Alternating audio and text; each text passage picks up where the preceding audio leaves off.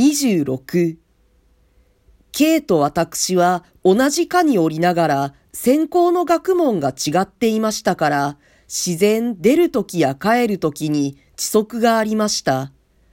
私の方が早ければただ彼の空室を通り抜けるだけですが遅いと簡単な挨拶をして自分の部屋へ入るのを例にしていました。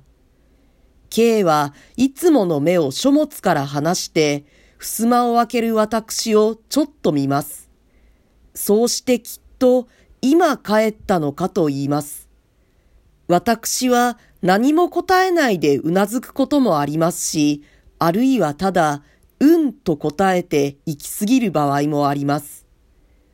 ある日私は神田に用があって、帰りがいつもよりずっと遅れました。私は急ぎ足に門前まで来て、格子をがらりと開けました。それと同時に、私はお嬢さんの声を聞いたのです。声は確かに K の部屋から出たと思いました。玄関からまっすぐに行けば、茶の間、お嬢さんの部屋と二つ続いていて、それを左へ折れると、K の部屋、私の部屋という間取りなのですから、どこで誰の声がしたくらいは、久しく厄介になっている私にはよくわかるのです。私はすぐ格子を閉めました。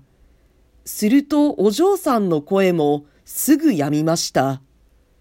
私が靴を脱いでいるうち、私はその自分からハイカラで手数のかかる編み上げを履いていたのですが、私が小言でその靴紐を解いているうち、K の部屋では誰の声もしませんでした。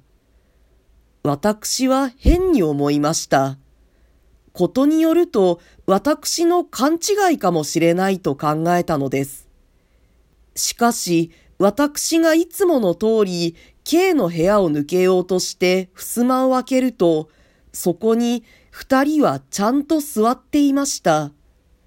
K は例の通り、今帰ったかと言いました。お嬢さんも、お帰り、と座ったままで挨拶しました。私には気のせいか、その簡単な挨拶が少し硬いように聞こえました。どこかで自然を踏み外しているような調子として、私の鼓膜に響いたのです。私はお嬢さんに、奥さんはと尋ねました。私の質問には何の意味もありませんでした。家のうちが平常よりなんだかひっそりしていたから聞いてみただけのことです。奥さんは果たして留守でした。下女も奥さんと一緒に出たのでした。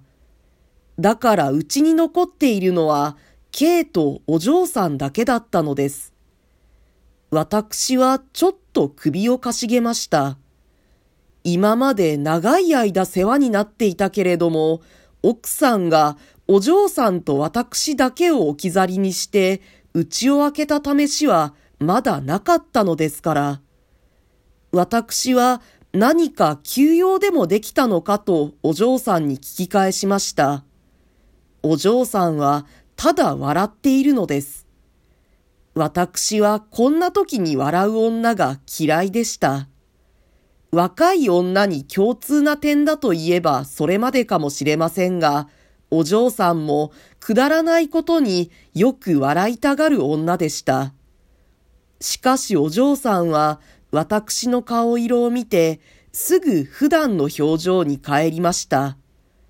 休養ではないが、ちょっと用があって出たのだと、真面目に答えました。下宿人の私には、それ以上問い詰める権利はありません。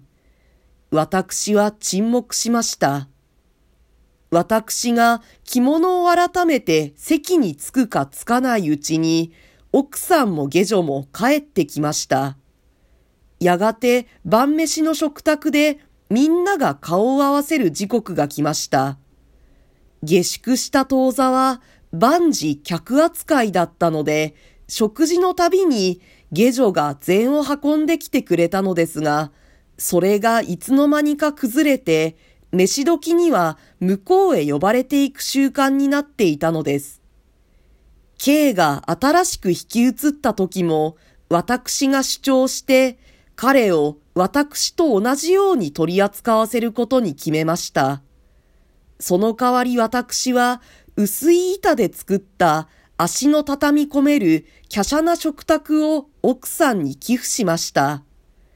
今ではどこのうちでも使っているようですが、その頃、そんな宅の周囲に並んで飯を食う家族はほとんどなかったのです。私はわざわざお茶の水の家具屋へ行って、私の工夫通りにそれを作り上げさせたのです。私はその卓上で奥さんからその日いつもの時刻に魚屋が来なかったので、私たちに食わせるものを買いに町へ行かなければならなかったのだという説明を聞かされました。なるほど、客を置いている以上、それももっともなことだと私が考えたとき、お嬢さんは私の顔を見て、また笑い出しました。しかし今度は奥さんに叱られてすぐやめました。